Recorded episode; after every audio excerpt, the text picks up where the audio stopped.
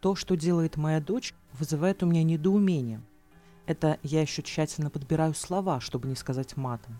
А сказать очень хочется, потому что такого я от нее не ожидала. Дочь всегда твердила, что хочет семью и детей, поэтому я не удивилась, что замуж она засобиралась в 20 лет. На мой взгляд, рано, но спасибо, что хоть не в 16. Расписались, через полгода обрадовали, что ждут ребенка. Дочь была на седьмом небе от счастья. Готовилась к материнству так, будто ей перед родами экзамен сдавать. Меня только радовало, как ответственно она относится к подготовке. Дочь соблюдала все рекомендации врача, готовила приданное для малыша, читала полезную литературу. Я была уверена, что с таким настроем она станет прекрасной мамой. Появление первенца ждали с нетерпением всей семьей. Когда малыш только родился – Дочь проявляла себя с лучшей стороны. Я даже не ожидала, что она будет такой стойкой, терпеливой, заботливой. Но было видно, что она упивается своим материнством, а в ребенке души не чает. Все только умилялись, глядя, как она воркует с малышом. Идиллия длилась лет до четырех, постепенно сходя на нет. Дочь становилась все более раздражительной, часто повышала голос, и от былого ее отношения к ребенку постепенно не осталось и следа. Сначала я думала, что она просто устала и перегорела. Мы с мужем решили скинуться и отправить дочь с зятем отдохнуть на море, оставив внука у себя. Мы рассчитывали, что через две недели разлуки и отдыха у дочери произойдет нужный толчок, и она снова станет той заботливой, любящей мамочкой, которая была пару лет назад. Но чуда не произошло. К внуку дочь относилась так же сквозь зубы, словно это не ее ребенок, а какая-то чужая раздражающая малявка. Зато через месяц после приезда с курорта она порадовала всех известием, что опять беременна.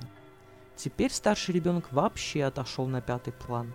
Дочь вновь преобразилась, как и во время первой беременности. Она снова готовилась к появлению младенца, снова была счастлива. И все бы хорошо, если бы она не стала совершенно явно сбивать на старшего сына. У него невыносимый характер, не слушается, капризничает, ведет себя как будто царь, говорила дочь, думая, что это объясняет как-то ее поведение. А кто этого царя вырастил? Да, внук немного разбалованный, но все еще можно исправить, это во-первых. А во-вторых, вряд ли ее поведение как-то улучшает ситуацию. «Не капай мне на мозги, ладно? Мне нельзя сейчас нервничать», — выходила из себя дочь, не слушая моих доводов. Рождение второй внучки опять принесло в сердце дочери эйфорию.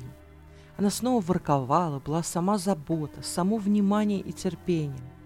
Жаль, что на старшего ребенка эта благодать не распространялась. Мы старались чаще забирать внука к себе, да и зять сыном занимался очень активно, стараясь компенсировать ему мамино поведение. А дочь полностью сосредоточилась на внучке. Но со временем я с ужасом начала замечать, что повторяется та же история, что и с внуком. По мере взросления дочь все отдалялась от ребенка, становилась более раздражительной, а претензии не менялись. У ребенка ужасный характер. Уже закономерность. Ребенок перестает быть милой куколкой, начинает проявлять характер, и вот тут дочь перестает его любить, начинает беситься и обвинять в этом самого ребенка.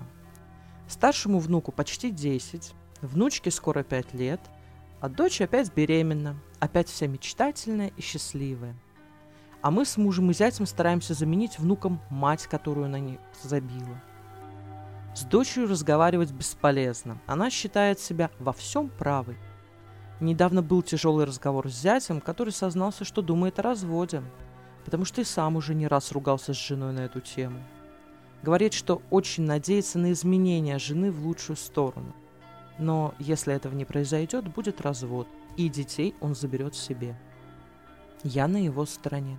Потому что с отцом детям будет явно лучше, чем с такой матерью. Ну, и мы их, конечно, не оставим.